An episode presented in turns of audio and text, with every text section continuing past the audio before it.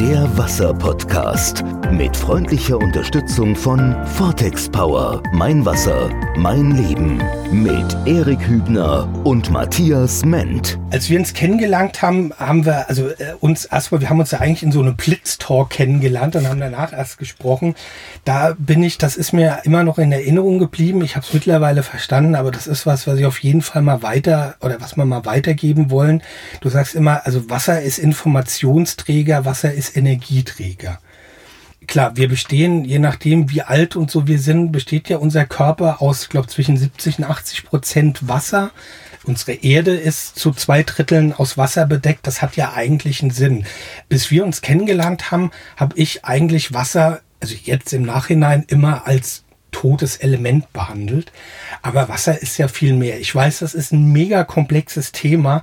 Lass uns heute mal zumindest so ein bisschen anschneiden, warum wir Wasser nicht mehr als nur Wasser oder als, als Material, als totes Element wahrnehmen sollen, sondern dass Wasser viel mehr ist als eben nur in Anführungszeichen Wasser. Die Wissenschaft sagt ja, das Wasser ist unser Lebenselixier. Genau. Aus Wasser ist das Leben entstanden. Wir haben vor ein paar Jahren mit einem Professor aus Bulgarien zusammengearbeitet, der in dem Bereich schon sehr lange forscht, über 20 Jahre, und der sagt, es ist aus einer, aus einer warmen Sohle, aus einer warmen Sohle Wasser ist das Leben entstanden. Und das Spannende an der Geschichte ist, dieses Prinzip hat ja letztendlich gerade die Säugetiere eins zu eins kopiert, weil diese warme Sohle ist heute das Fruchtwasser und in der, ja, in der Frau, im weiblichen Tier entsteht ja durch die Verschmelzung einer, einer, eines, einer Samenzelle und einer Eizelle entsteht ja sozusagen dieses Urding, was immer wieder reproduziert wird. Und wenn man diese Stadien der embryonalen Entwicklung anschaut, dann gibt es ja nach so und so viel Tage, nach so und so viel Wochen immer wieder so so Gebilde, wo da könnte jetzt noch ein kleiner kleiner Alligator draus werden, da könnte es ein Vogel werden. Also das ist sehr sehr spannend zu beobachten, dass eigentlich diese neun Monate jetzt beim Mensch die komplette Evolution darstellen. Und wir sind also die ersten neun Monate nur im Wasser. Als wären wir Fische. Ja, wir werden durch die Nabelschnur versorgt, aber wir existieren sozusagen im Wasser. Und wenn wir auf die Welt kommen, ist unser Wasseranteil über 80 Prozent. Das verfestigt sich nachher, aber vorsichtig, auch in unseren Zähnen und in unseren Knochen ist nachher noch 22 Prozent Wasser. Und wenn wir molekülmäßig rausrechnen, was Wasser in uns steckt, dann sind es weit über 90 Prozent aller Moleküle in unserem Körper, die Wassermoleküle sind. Das heißt, das, was wir so als selbstverständlich hinnehmen, ist ein kleines Wunder, weil durch die Oberflächenspannung, die elektrische Leitfähigkeit, alle, sagen wir mal, physikalischen Parameter, die das Wasser hat, denen wir übrigens in unserer gesamten Gesellschaft so gut wie keine Bedeutung beimessen, weil wir immer nur von chemischer Zusammensetzung, also von diesem Molekül H2O sprechen, alle diese Parameter sind so existenziell, dass es uns gut geht. Weil wenn wir quasi energielos sind, was ist denn dann los bei uns? Ja, wer, wer hat denn diese Energie verbraucht oder wo, wo ist die hingegangen? Ja, und dann muss man sich einfach mal Leute anschauen, die jeden Tag frisches Wasser trinken.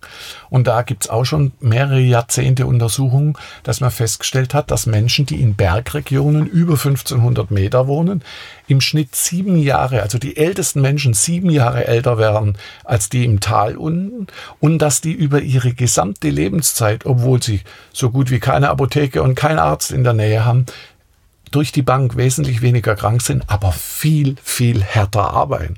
Und zwar auch noch weit über 65. Und die leben an der Quelle, also da, wo das Wasser noch ganz frisch und lebendig ist. Und wenn die unten im Tal aus dem kleinen Bergbach mittlerweile ein träge dahinfließender Fluss geworden ist, dann ist es halt nichts mehr mit dem Lebendigen. Und wenn man jetzt gerade hier den Rhein anschaut, ja, ich meine, wenn man das Quellgebiet am Gotthard kennt vom Rhein und das Wasser dort schmeckt und wenn man jetzt das Wasser schmeckt, dann fällt einem auf, das ist nicht mehr das gleiche. Wasser. Ja gut, ich sag mal, in einem Teich oder so spricht man dann auch vom, vom Umkippen. Also, genau. Ne? Ja, ja, so. das ist das Extreme im Sommer. Wenn dann der, wenn der Sauerstoff komplett rausgeht, weil es zu warm wird, dann kann der Sauerstoff sich nicht mehr heilen. Und dann muss man ja teilweise Gewässer beatmen. Also ja. wir haben in der Schweiz mehrere Seen, die werden seit Jahren quasi in der Pumpe mit Sauerstoff von unten belüftet, damit da, damit es nicht stinkt, damit der nicht kippt, der See. Und das hat man auch schon mit Flüsse gemacht. Ich kann mich nur daran erinnern, dass im Neckar die Feuerwehr überall Pumpen aufgestellt hat und das Neckarwasser angepumpt hat und quasi wieder zurückspritzt hat, nur damit es sich mit Sauerstoff anreichert, weil ein riesen Fischsterben war. Ich denke immer auch zu, also ich weiß nicht, ob das zu technisch gedacht ist, aber wenn ich jetzt an so sowas wie Sonar denke, ich meine, man nimmt das ja alles so normal zur Kenntnis, aber Wasser kann ja faktisch auch Informationen. Ja, und das leidet Schall sehr viel schneller wie zum Beispiel Luft. Ja. Und viel weiter. Also ich meine, unter Wasser kannst du äh, Schiffsmotoren über Kilometer hören, wo du in der Luft noch gar nicht weißt, dass, dass ein Schiff kommt. Da hörst du es schon unter Wasser. Und in der Delfintherapie, was bei autistischen Kindern gemacht wird, hat man zum Beispiel festgestellt, dass wenn das Wasser nicht richtig strukturiert ist, ich diese Geräusche im Wasser nicht richtig transportieren kann. Also dann, dann hat das nicht denselben Effekt auf das Kind, wie wenn das Originalgeräusch sozusagen im Wasser transportiert wird. Das merkt das Kind sofort. Und wir spüren das ja auch am Körper. Also diese Heilbäder, das ist immer auch eine Frequenzgeschichte. In, in, in, wie schwinge ich? Ja? Und wie reagiert das Wasser auf mich? Da gibt's die sogenannte konstruktive oder destruktive Interferenz. Also wie stoßen die Wellen aufeinander? Addieren die sich oder, oder subtrahieren die sich? Neutralisieren sich sozusagen. Und deswegen hilft das eine Wasser dem und das andere Wasser dem. Und Zwei Jahre später kann das sein, dass es umgekehrt ist, weil, weil wir einfach in einer anderen Lebenssituation sind. Also auf das Thema gehen wir auch in zukünftigen Folgen noch, noch viel, viel tiefer ein. Ich sag mal, hast du eventuell einen spontanen Buchtipp für jemand, der sich jetzt mit diesem Thema... Der sich mit dem Thema näher auseinandersetzen ja. möchte?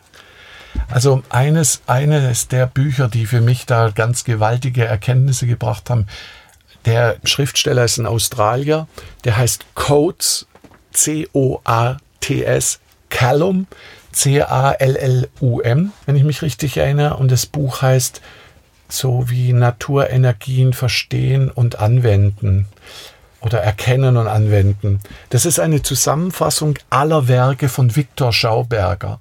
Und Viktor Schauberger ist einer der Pioniere gewesen, der sich mit Natur, mit Wald, mit Klimaveränderung, mit Wasser, mit Böden beschäftigt hat.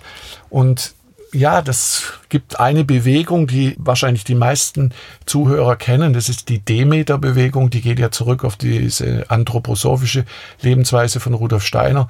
Und da findet man sehr viel Überschneidung. Also das, was der Schauberger letztendlich gemacht hat, ist in der ungefähr gleichen Zeit, was Rudolf Steiner gemacht hat. Und die haben sich auch untereinander äh, zum Teil ausgetauscht. Und das ist eben spannend zu erkennen, was die Natur eigentlich für einen Weg geht dass sie in Kreisläufen geht, dass es keine Abfälle gibt, dass sie unglaublich effizient ist. Jeder Abfall wird wieder für was anderes genutzt, ja. Und dass wir da eben noch unglaublich viel Potenzial haben, besser zu werden, weil da steckt eigentlich unsere Zukunft drin. Wenn wir das nicht auf die Reihe kriegen, dann müllen wir uns hier komplett zu, auch mit Plastikflaschen. Der Wasser-Podcast mit freundlicher Unterstützung von Vortex Power. Mein Wasser, mein Leben. Mit Erik Hübner und Matthias Ment.